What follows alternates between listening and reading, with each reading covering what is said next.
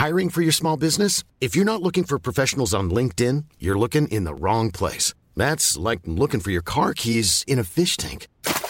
LinkedIn helps you hire professionals you can't find anywhere else, even those who aren't actively searching for a new job but might be open to the perfect role. In a given month, over 70% of LinkedIn users don't even visit other leading job sites. So start looking in the right place. With LinkedIn, you can hire professionals like a professional. Post your free job on linkedin.com slash people today.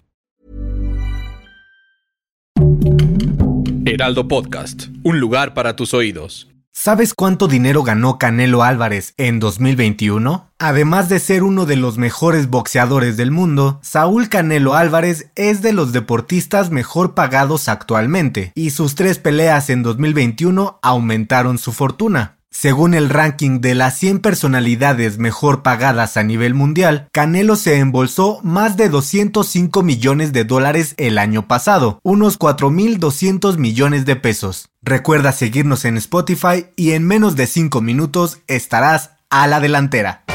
La delantera, las noticias más relevantes del mundo deportivo.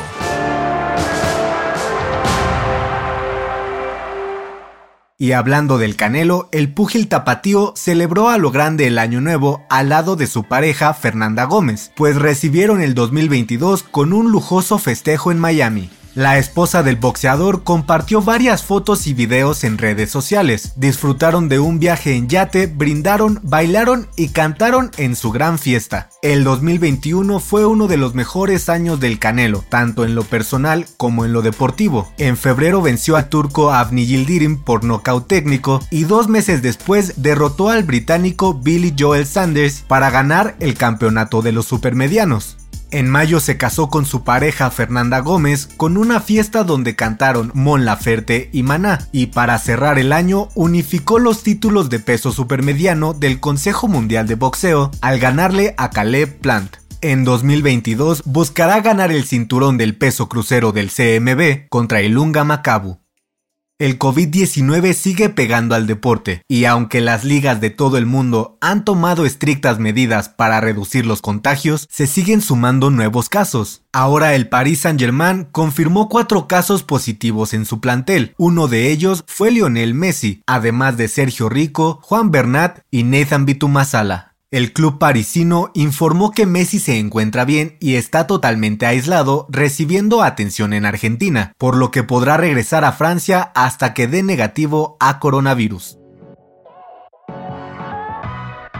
En un hecho insólito en la NFL, Antonio Brown dejó de ser jugador de los Bucaneros de Tampa Bay este domingo después de que abandonó a su equipo a la mitad del partido ante los Jets de Nueva York. Al final del tercer cuarto, Brown se quitó todo el equipo y la camiseta y salió por la zona de anotación rumbo a los vestidores ante la sorpresa de sus compañeros y los aficionados en el estadio. Luego de esto, el entrenador de los Bucks, Bruce Arians, dijo en conferencia de prensa que Antonio Brown fue dado de baja del equipo y no regresará más.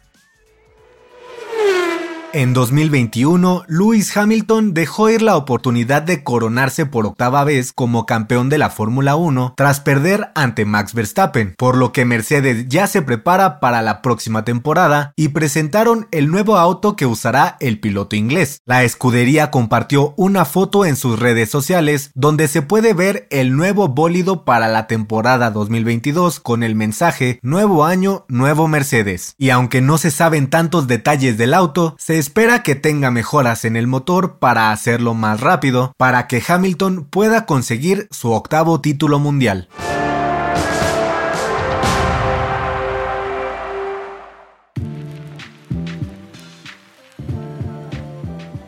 Para tomar la delantera te traemos la agenda con la actividad deportiva más importante de esta semana.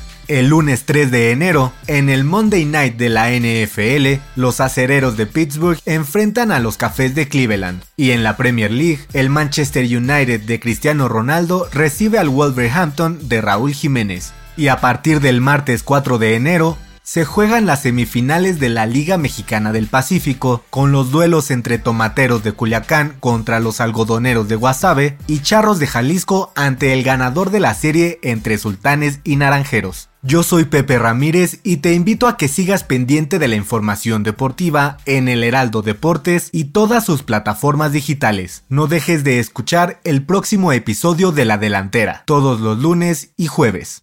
La Delantera es una producción del Heraldo Podcast. Encuentra más información en heraldodeportes.com.mx y síguenos en nuestras redes para estar enterado de todo lo que acontece en el mundo deportivo. Twitter arroba heraldodep-mx. Instagram, arroba el Heraldo Deportes MX y encuéntranos en Facebook y YouTube como El Heraldo Deportes.